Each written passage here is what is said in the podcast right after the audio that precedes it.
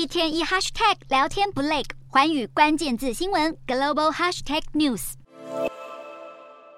美国近来打压中国不手软，继过去几天多国政府跟进美国禁用 TikTok 以后，现在美国众议院外交委员会再出手，表决通过授予总统拜登新权力来禁用 TikTok 以及其他有安全风险的应用程式。除了 TikTok 危及网络安全的疑虑，美国联邦调查局近期还指控。新冠病毒是由中国武汉的实验室外泄，使得疫情起源的争论再度甚嚣尘上。就连世界首富马斯克也在推特转发一篇文章，描述美国调查局和能源部都得出结论，表示病毒起源于武汉实验室，甚至质疑美国首席传染病专家佛奇曾资助实验室研究，并就此事向国会撒谎。不过，这个举动却引来中国官媒《环球时报》反击，批评马斯克污蔑中国。中国外交部也对美方的指控提出严正抨击。不止美国和中国全面杠上，近来传出北京当局试图干涉加拿大的国内选举，同时加国军方先前还在北极海域发现中国的监控浮标装置，让两国关系降到冰点。雷德民意机构的民调也指出，有超过五成的加拿大受访者认为政府的回应不够强硬，显示多数加国民众都希望总理杜鲁道能够采取更坚强的作为，以应对中方引发的安全问题。